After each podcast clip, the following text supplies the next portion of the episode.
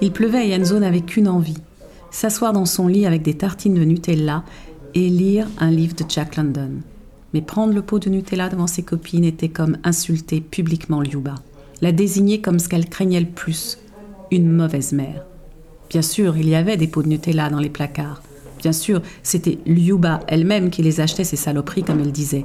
Mais elle avait cette capacité incroyable de dissocier ses actes de ses convictions. Aussi pouvait-elle interdire à Enzo le Nutella qu'elle avait elle-même acheté.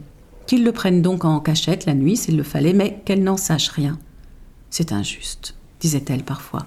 Un petit blond, maigrichon, qui mange une glace, ça n'est rien. Mais toi, Enzo, sitôt que tu mords dedans, on se dit que tu l'as bien cherché. Non, c'est injuste, c'est vrai.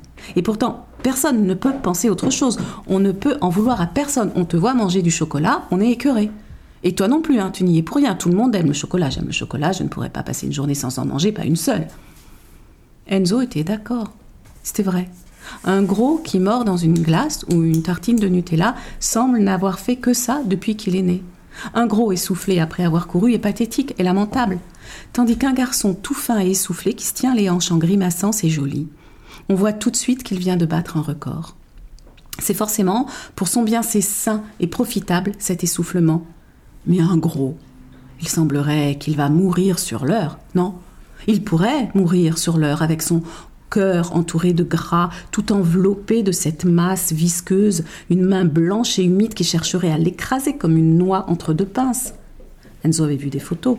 Un élève lui avait envoyé sur son téléphone portable la photo d'un cœur de gros, recouvert d'une masse jaunâtre comme du beurre rance.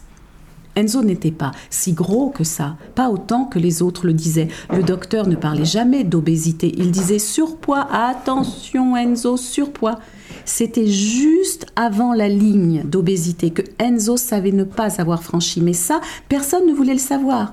Aussi, l'enfant n'expliquait-il pas la différence entre surpoids et obésité, bien qu'il sache qu'il était simplement plus lourd que les autres. Et que si les autres eux-mêmes se mettaient à manger du Nutella la nuit, Très vite, ils seraient tous pareils.